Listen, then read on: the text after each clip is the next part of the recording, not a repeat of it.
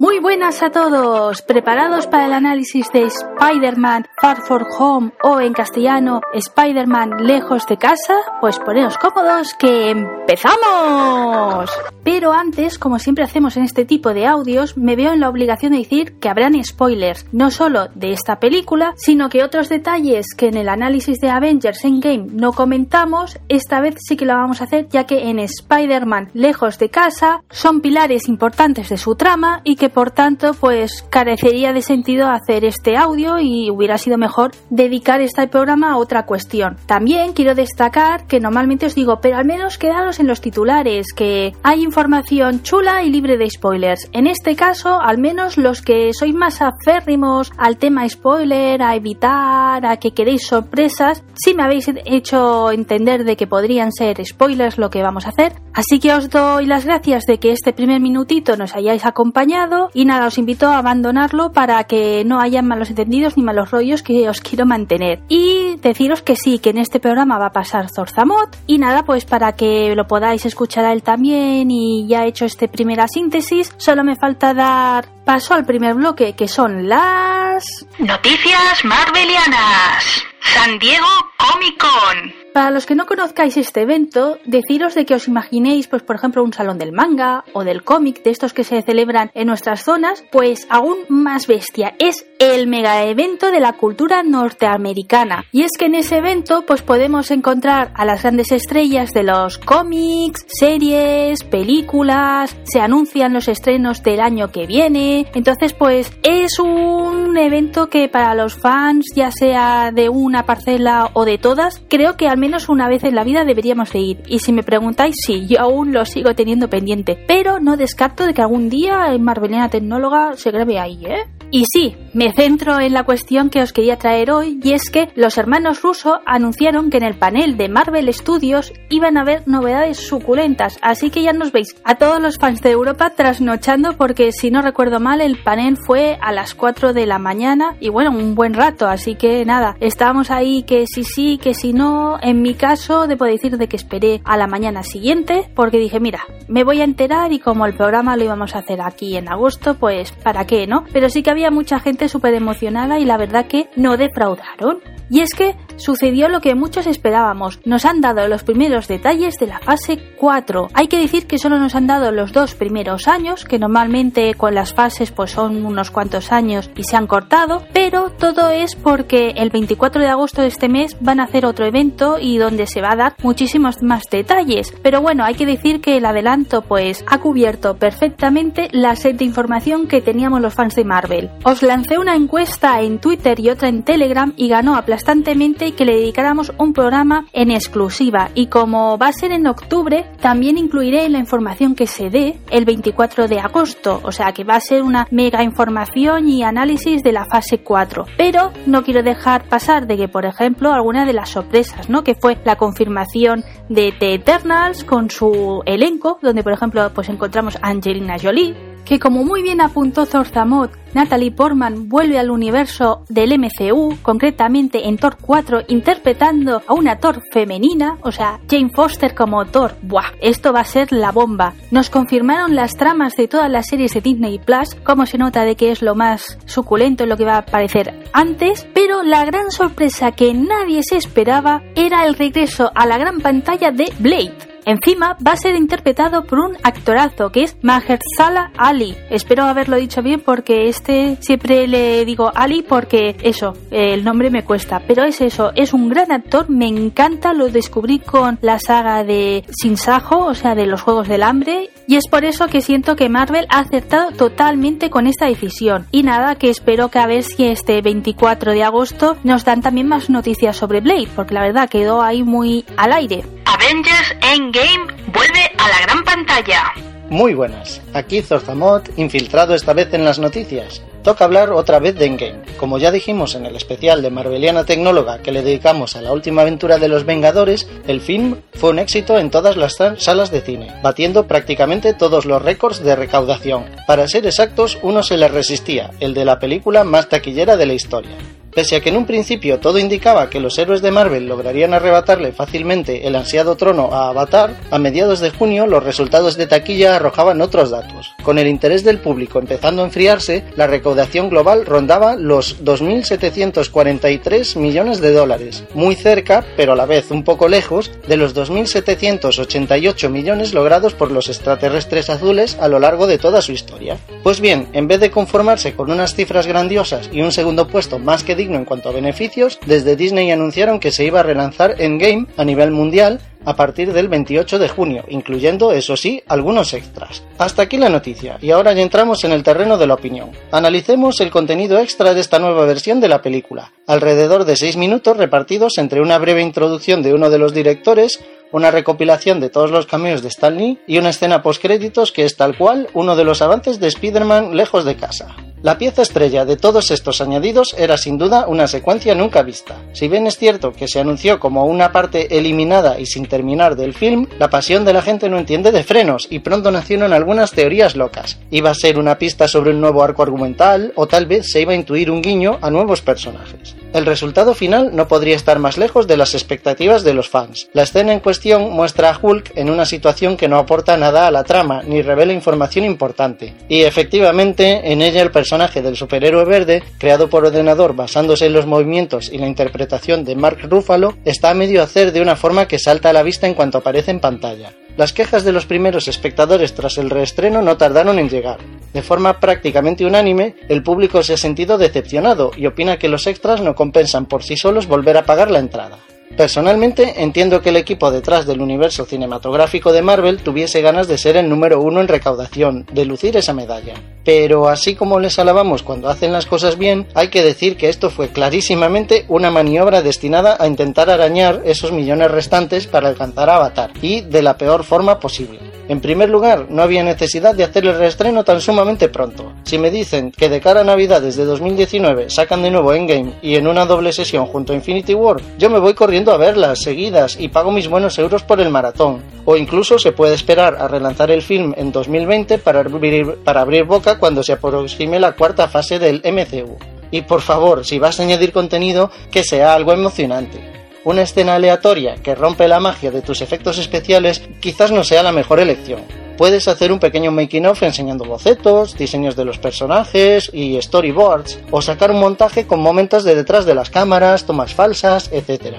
Incluso si finalmente decides seguir adelante y mostrar esa secuencia de Hulk, se puede invertir algo de dinero y esfuerzo en terminarla para que al menos deje un buen sabor de boca. Pero volviendo a los hechos, lo cierto es que al final la estratagema les ha funcionado. Vengadores Endgame ya es oficialmente la película con mayor recaudación en taquilla, sin contar con la inflación. Este hito seguramente tardará décadas en repetirse. Quizás para el cierre de la fase 6 del MCU los superhéroes de Marvel vuelvan a superarse a sí mismos. Y con esto damos por concluido los titulares, aunque antes de empezar con la reseña me gustaría decir que la estamos publicando esta semana adrede y es que el día 1 de agosto se celebró el Día de Spider-Man, aunque de verdad se debería de haber celebrado el día 10 de agosto y es que fue la primera vez que apareció este personaje en los cómics de Amazing Fantasy. Entonces pues claro, consideramos de que esta es verdaderamente la semana de Speedy. Y ya hecho esto, pues sí, empezamos con...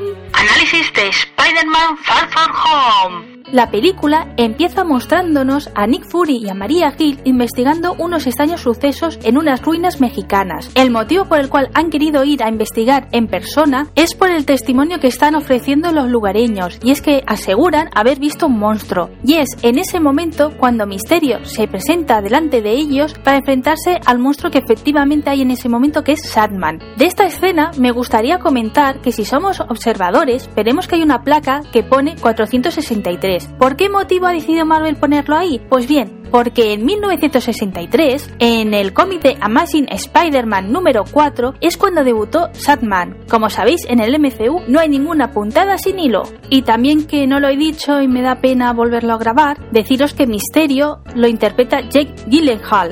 Otro apellido así delicado, parece de que si no tienes un apellido raro no puedes ser actor de Marvel. Entonces, cuando ya hemos tenido esta escena, es cuando nos aparecen las letras de Marvel, las clásicas, pero con un hecho que te hace estar tanto decir, uy, empieza diferente, ¿qué me va a esperar, no? Con Spider-Man. Y es que esta cabecera tiene como música la del guardaespaldas, la canción de I Will Always Love You. Y cuando termina, nos encontramos con un video homenaje de los caídos de Avengers Endgame, o sea, Iron Man, Capitán América, La Viuda Negra y Visión. La verdad que es un momento muy millennial o de las nuevas generaciones porque son de estos vídeos que podríamos encontrar en las redes sociales o más concretamente en YouTube. Entonces ya te deja claro por qué las películas donde participa solo Spider-Man en el MCU conectan más con este sector que con los fans más clásicos.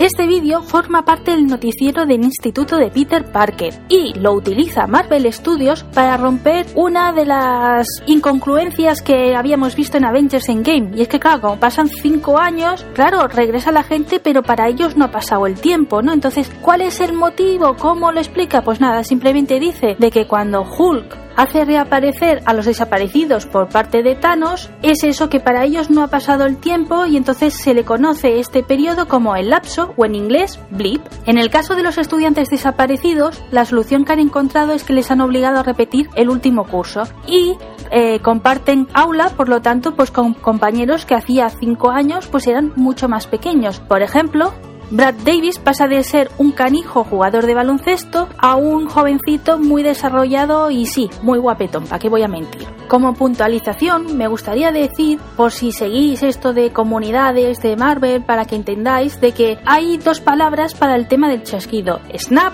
y blip, como he mencionado. Entonces, ¿Qué explicación le dan? Porque claro, para los fans el snap era todo. Para Marvel Studios, o al menos su CEO Kevin Feige, explicó que el snap es cuando Thanos hace el chasquido en Infinity War, mientras que el chasquido de Hulk, que regresa a todo el mundo, le llama blip. Entonces, ellos hacen diferenciación, pero quizá en alguna comunidad que busquéis, cotilleéis, simplemente para todo el proceso le llamáis snap. Entonces, pues bueno, para que lo sepáis y lo tengáis presente. Y sí, regreso con el análisis de la película. En este momento es cuando vemos a Peter y a Ned que quieren prepararse para el viaje que van a hacer al final de curso a Europa. Mientras que Ned quiere ser pues un ligón, esa imagen que siempre acompaña ¿no? a los viajes de fin de curso, o yo reconozco que en los míos y particularmente en el de Italia fue ese plan el que mucha gente fue. Pero Peter tiene otra idea y es que quiere declararse a MJ y tiene un plan perfecto que por eso llama a Ned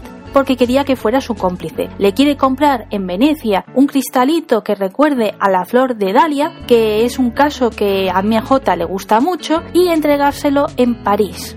Vamos, un plan todo romántico, pero antes de irse veremos el nuevo trabajo de Tia May, y es que ahora participa en el ejército de salvación, ayudando a las personas que han sido afectadas por el lapso, porque claro, sus familiares o sus amigos tuvieron que rehacer, pasaron un duelo, demás, han continuado y claro, al regresar estas personas, pues algunos no han podido reincorporarse y entonces una figura como esta organización es necesaria. Vemos que tía May recoge fondos y aprovecha la figura de su sobrino para atraer gente y donativos y ahí nos encontramos también con y vemos que entre tía May y él puede haber algo.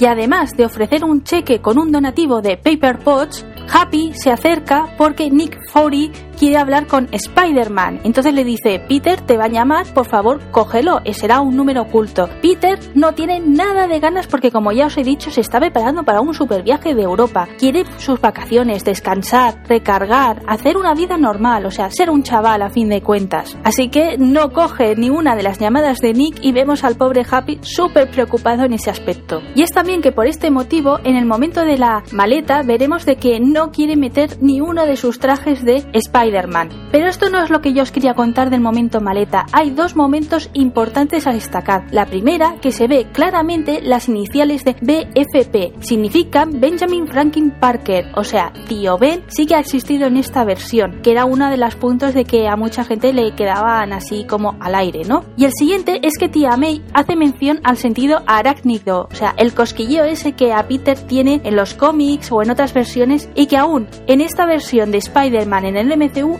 no os había hecho referencia alguna. Y finalmente llega el momento deseado para Peter, viajar al viejo continente. Es un viaje largo, así que es perfecto para ir creando momentos con MJ.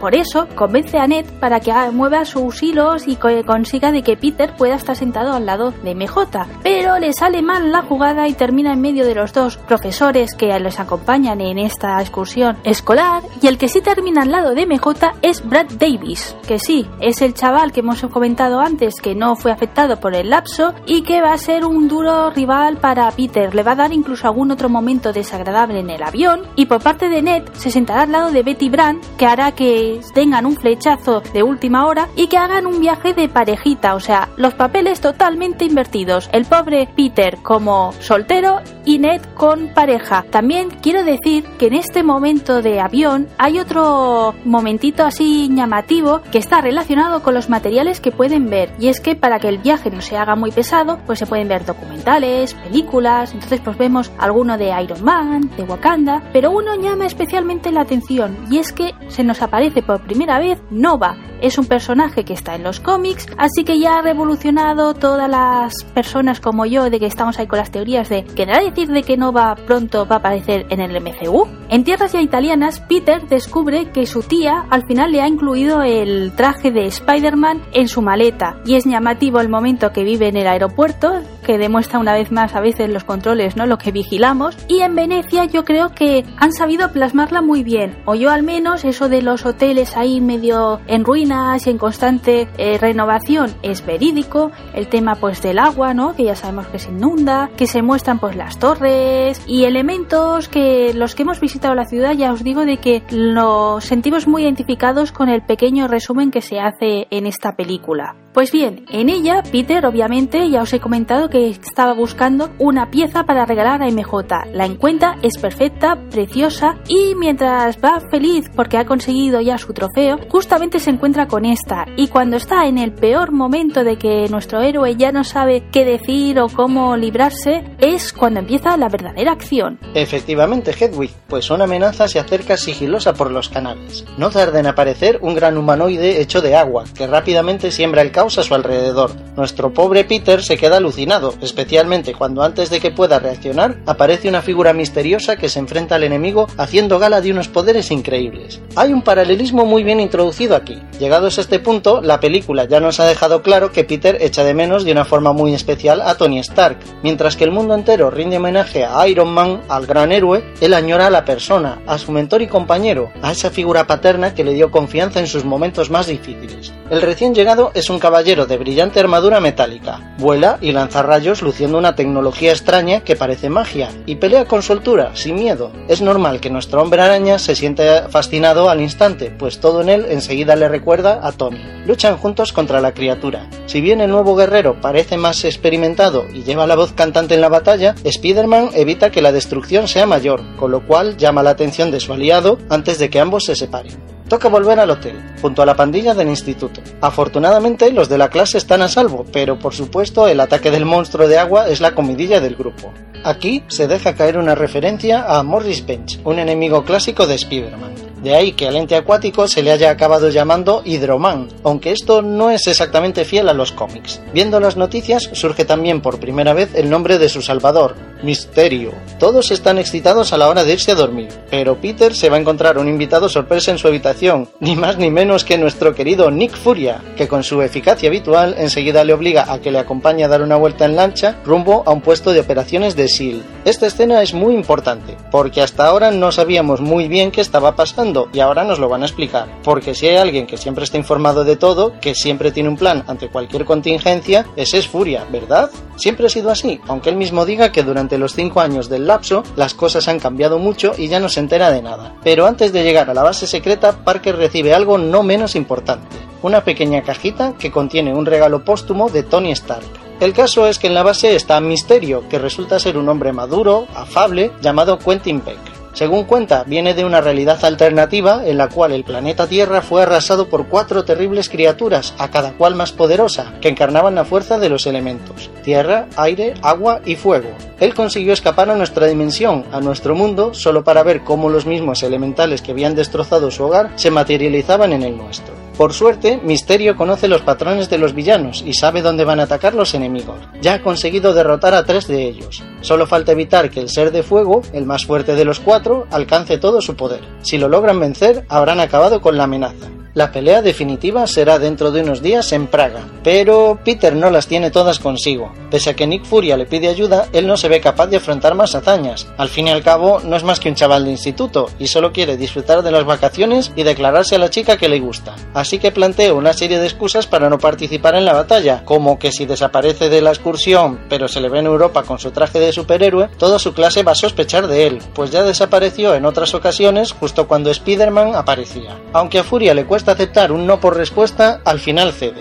Parece que Beck es más comprensivo y se despiden amistosamente. Mañana será un gran día, pues toca seguir el viaje y poner rumbo hacia París. Así pues, al día siguiente toda la clase se levanta, hacen las maletas y uno de los profesores, entusiasmado, les confirma que se van a Praga. Al parecer, su agencia de viajes les ha añadido unas mejoras, para nada sospechosas, a su itinerario. Se encuentran con un bus esperando por ellos y el chofer es ni más ni menos que Dimitri, uno de los agentes de A los que Peter conoció anoche. ¿De verdad pensabais que Nick Furia se iba a rendir tan fácilmente? Por el camino, nuestro protagonista aprovecha para abrir la cajita regalo de Stark. Dentro se encuentran unas gafas y un breve mensaje indicando cómo activarlas. Resulta que las gafas le dan acceso a un super sistema de defensa, comunicaciones y seguridad en realidad aumentada creado por Tony Stark, de nombre Eddie. Me encanta cómo han respetado el acrónimo en la traducción. Estando difunto, igualmente tu héroe. Y atención a los mensajes que ve Peter mediante la realidad aumentada, hay varios muy divertidos. ¿Os fijasteis en que la información sobre Dimitri está clasificada?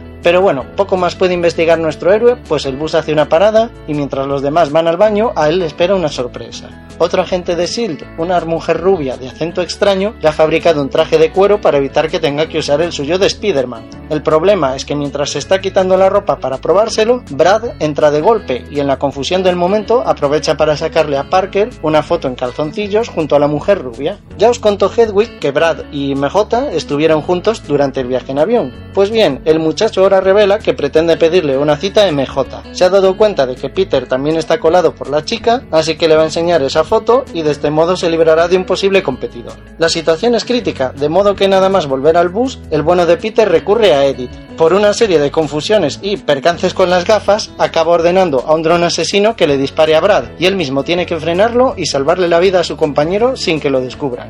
Al final consigue recuperar el control de Edith y simplemente hace desaparecer la foto del móvil del muchacho antes de que éste pueda enseñársela a MJ.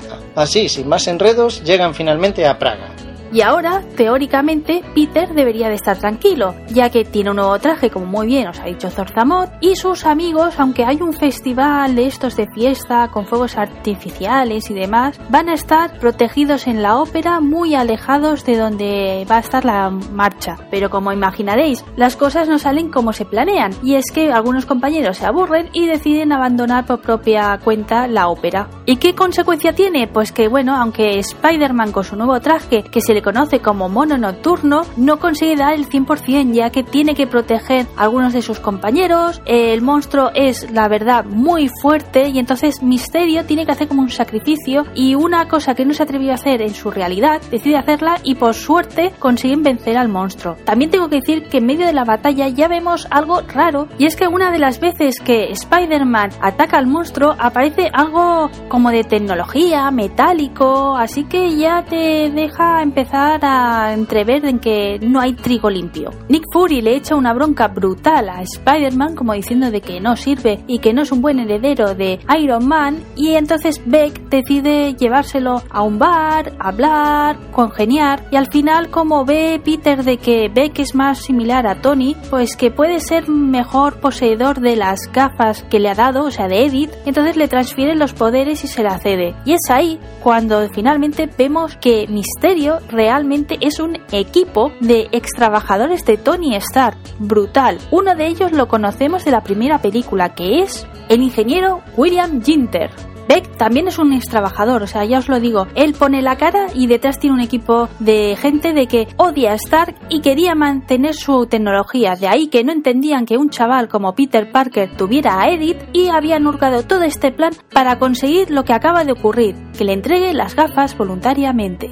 Pues poco más que añadir aquí, Hedwig, solo que me hizo mucha gracia el momento de explicar lo del retroalimentador binario óptico o rabo, detalle de humor mamarracho que en Civil War llama la atención, pero ni de broma te imaginas que pueda llegar a derivar en lo que pasa aquí. Esta escena es importantísima, pues aquí es donde realmente te explican la película, y Quentin Beck pasa en unos instantes y de forma muy natural de ser un tipo noble y que inspira confianza a convertirse en un señor desequilibrado y vengativo. Que se haya inventado todo lo de los distintos universos es algo inesperado, pues en los cómics sí es oficial que existen otras dimensiones, de modo que los fans ya daban el dato de la Tierra 616 por válido. Repasando la secuencia, cobra un nuevo sentido que hace un momento Misterio le haya dicho a Peter que las gafas le quedan ridículas. Ah, y hablando de las gafas, madre mía, qué guapísimo está Jake Gyllenhaal con ellas, ¿verdad?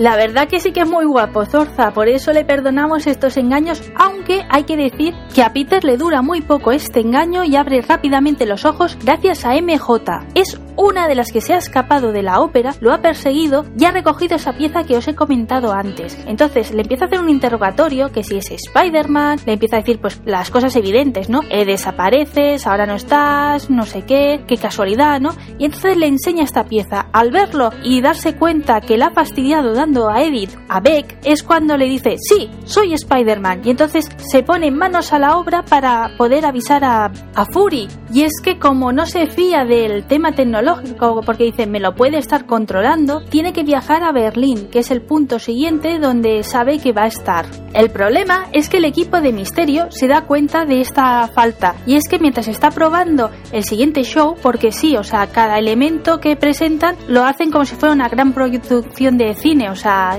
es, flipante esa escena, la verdad. Entonces se dan cuenta y gracias a Edith saben quién lo ha recogido y quién lo tiene. Por lo tanto, ya lo están esperando también en Berlín ellos. Y nuestro chico araña no tiene suerte y es interceptado por ellos, siendo presa de las ilusiones que crean bestialmente con esta tecnología, que para que lo entendáis son los drones y el rabo, como muy bien os ha dicho Zorza antes. Yo quisiera añadir que esta escena es sin duda la más espectacular de la película. Cuando se muestran las ilusiones de misterio en todo su esplendor, la calidad del CGI y las animaciones por ordenador es altísima. Uno de los momentos, el de los espejos, está sacado con bastante precisión de una de las viñetas icónicas de los cómics. Al final, si combinas la música tensa con que hay muchos cambios de escenario muy rápidos, las diversas trampas que Beck le va poniendo a Spider-Man e incluso alguna imagen que podría dar un poco de miedo, todo ello hace que realmente como espectador te sientas confuso y pierdas la noción de lo que podría ser o no real. Es justo lo que la película quiere transmitir y lo logra con gran maestría. Totalmente de acuerdo con lo que acabas de decir, Zorzamot, e incluso decir que alguna de estas escenas que tú dices de que dan miedo también son guiños a los cómics o alguna de las líneas. Por ejemplo, cuando encontramos a Iron Man Zombie, están haciendo referencia a esa línea que sacó Marvel que se llamaba Marvel Zombies. Y sí, me centro en la película. Esta escena sirve para sacarle la información de quién sabe el tema de misterio. Entonces Peter, pobrecillo mío, canta como un pajarillo y entonces él sabe de que van a morir sus compañeros, además de Nick Fury, y Misterio a través de sus ilusiones es un malo de guante blanco y no se ensucia en matar a Peter, sino que lo conduce a unas vías de tren donde es atropellado Angelito mío. Peter conseguirá subirse a uno de los vagones, lo que pasa que está tan mal herido que se desmaya. Pues después de tantas emociones fuertes, relajamos el ambiente con uno de los momentos más simpáticos de la película. Resulta que cuando Spider-Man se despierta, está en una celda junto a unos hinchas de fútbol holandeses. Aprovecha que el guardia está hablando por teléfono para escapar, no sin antes fijarse en que el policía lleva la máscara del mono nocturno puesta. A ver, si yo fuese el guardia, habría hecho lo mismo. Si me encuentro una máscara de superhéroe, me la pruebo seguro. Hay un chiste sutil en ver al actor Tom Holland con una camiseta de Holanda. Pero bueno, el caso es que rápidamente el pobre Peter se hace con un teléfono. ¿Y a quién llama? A Happy. Y es entonces cuando a Peter Parker se le da la información que yo creo que le deberían de haber dado desde el principio. Y es decirle que Tony Stark sí era increíble, pero también era torpe, era humano, se equivocaba, pero la cosa era que se volvía a levantar y avanzaba e intentaba arreglar sus errores. Eso le sirve mucho al chaval, al igual que le dejan claro el Tony era Tony y tú eres Peter. Entonces, Happy aquí creo que es muy correcto y que nada, le hace el papel de padre, de así de protector, ¿no? Como que hereda el papel que ha tenido Tony y eso, que le da el mensaje correcto y que creo que desde un principio a Spider-Man se debería de haber facilitado. Ay, perdona que te interrumpa, Head, pero tengo que decir que fue increíble también el momento en el que Happy pone música de ACDC, que es muy típica precisamente de las escenas de Iron Man, y Peter exclama, ¡Oh, me encanta Led Zeppelin! Creo que en ese instante, más de uno de mi edad, que ya rondamos los 30 y muchos o los 40, nos dimos con la palma de la mano en la frente. Yo soy un poquito más joven y debo decir que también me puse las manos en la cabeza, ¿eh? Sobre este hecho. Y nada, sí, ya me centro en la película. Con este apoyo de Happy, Peter consigue centrarse y empezar pues a desarrollarlo todo bien. Consigue idear un plan fantástico para luchar contra Misterio, contactar con Fury y darle un mensaje sin levantar sospechas y localizar a sus amigos mediante las redes sociales. De esta manera, Happy y Peter están en Holanda y saben que se tienen que dirigir a Londres. Para esta batalla final, Peter creará un nuevo traje de Spider-Man y bueno, no os queremos adelantar mucho porque la batalla está muy bien y deja bastantes ahí intríngulis y cosas de debate que si queréis pues por comentarios o por Twitter los recibimos encantados y aún mejor, los contestaremos y haremos un pequeño debate. Pero sí que quiero comentar dos cositas del final. La última es que, bueno, al final Peter, a pesar de que tiene todos estos percances, en el tema de la chica lo consigue y MJ lo quiere e incluso sabiendo que es Spider-Man no le ocasiona ningún problema, con lo que ya iremos viendo en el futuro cómo va avanzando toda esta situación. Y la otra está relacionada con el juego de PlayStation 4 y es que al final de todo Spider-Man termina haciendo un paseo por Nueva York con una cámara y haciéndose selfies, que es exactamente la actividad que se hace en ese juego y que tanto se ha popularizado, al menos por las redes sociales, incluso con el símbolo este de victoria o de paz, lo vemos. Entonces, bueno, pues es llamativo y era un guiño que yo creo que estaba bien que pusiéramos en esta reseña, o al menos Zorzamot y yo caímos cuando vimos la película y nos llamó la atención. Y también hay otro y es que podemos ver escrito la palabra Osborn. Vamos, que se está cultivando un caldo bastante interesante ¿eh? con el bueno de Speedy. Y después de esto ya empezarían las escenas postcrédito. Son dos en esta ocasión, una justo después de que terminan los créditos bonitos y otra en el que sale la última letra. Así que por favor, no os mováis, que es que no entiendo cómo después de 11 años de MCU aún haya gente de que no vea la primera y aún menos la segunda. Sobre explicaros exactamente en qué consisten ellas, creo que no es correcto. Me pasa un poco como la batalla de última con Misterio, que es justo mantener ahí la intriga y no daroslo todo mascado. O bueno, yo al menos pienso eso. ¿Tú qué piensas, Zorza? Pues sí, Hedwig, yo también pienso que es mejor no descubrir estas sorpresas, pero sí que hay un detalle curioso que quiero mencionar. La película anterior de Spider-Man, Homecoming, acaba con la tía May descubriendo que su sobrino es el hombre araña y diciendo ¡No me jodas! Pues algo va a suceder que hará que esta primera escena termine con Peter diciendo eso mismo. Y respecto a la segunda escena postcréditos, mm, yo diría que ayuda a cerrar algunos flecos. ¿Cómo justificamos que Nick Furia, que de hecho en un momento de la película se indica que es la persona más paranoica del planeta, se haya creído a pies juntillas las mentiras de Misterio? Pues esta secuencia nos lo aclara. Y creo que es mejor no decir nada más por ahora, ya que seguramente tendremos que hablar de este momento más adelante, cuando hagamos un especial con datos y teorías sobre el futuro del MCU. Pues sí, Zorzamot, como indicas, habrá un programa en el futuro y no muy lejano porque en octubre pues ganó la cosa de que hiciéramos este especial. Así que nada, muchas gracias por habernos seguido y este ha sido el análisis de la última aventura de Spider-Man. Eh, Spider-Man. Perdona Zorza, pero no te estoy entendiendo, ¿eh? Con esto. ¿Quieres decir Spider-Man? Ah, vale. Te refieres al tema de la pronunciación de que si Spider-Man o Spider-Man. Hmm. Será Spider-Man. Perdona, pero no estoy de acuerdo. Es en inglés Spider-Man. Spider-Man. Como no nos ponemos de acuerdo, lo mejor será que lo dejemos en manos de la audiencia, así que voy a dejar una encuesta en Twitter que estará habilitada hasta el día 10 y en Telegram también lo vamos a dejar, ¿de acuerdo? Para los que participáis más por ahí y le escucháis el programa en ese rincón, que también podáis dar vuestra opinión. Y nada, ahora ya sí, ya sea Spider-Man o Spider-Man, toca despedirnos. Hasta luego, un saludo. Un saludo para ti también de esta capitana Zorza y para vosotros nos vemos en breve en la segunda temporada.